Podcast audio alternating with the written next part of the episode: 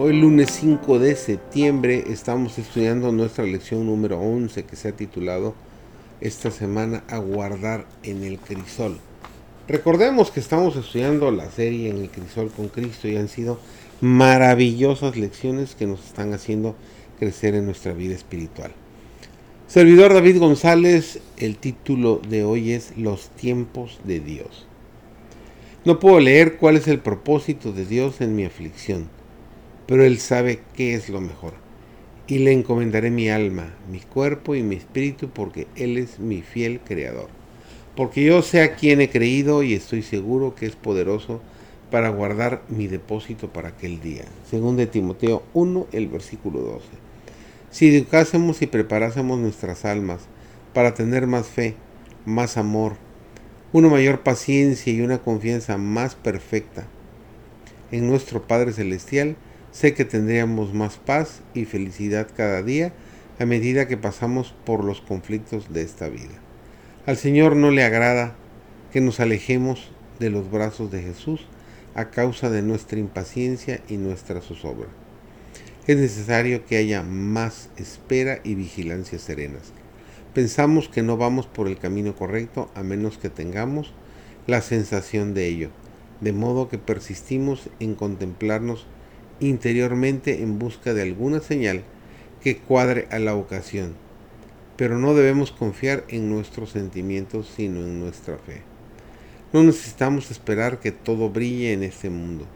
Las nubes y las tormentas se cernirán a nuestro alrededor y debemos estar preparados para mantener nuestros ojos dirigidos hacia donde vimos la luz por última vez.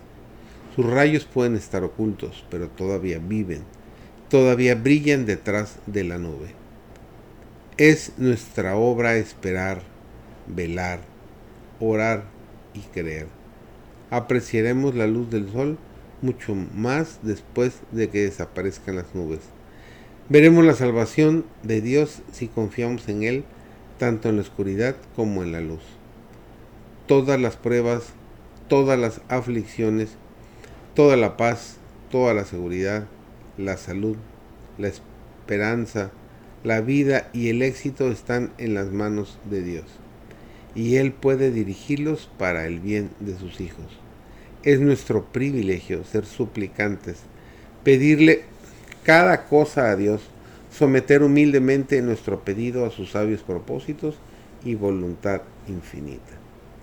El propósito de Dios es que su pueblo fije sus ojos en el cielo, para guardar la gloriosa aparición de nuestro Señor y Salvador Jesucristo.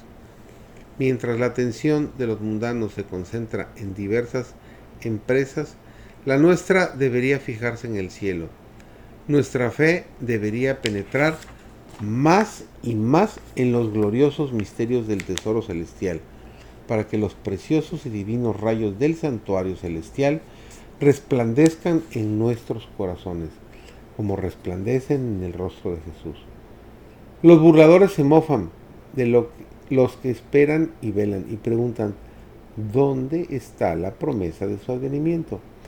Los que aguardan miran hacia lo alto y responden, estamos velando.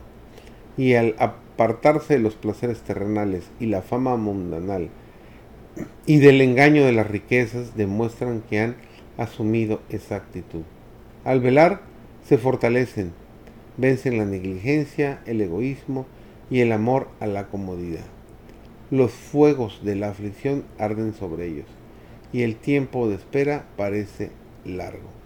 A veces se entristecen y la fe flaquea, pero se unen de nuevo, vencen sus temores y sus dudas, y mientras sus ojos están dirigidos al cielo, le dicen a sus adversarios, estamos velando, estamos esperando el regreso de nuestro Señor.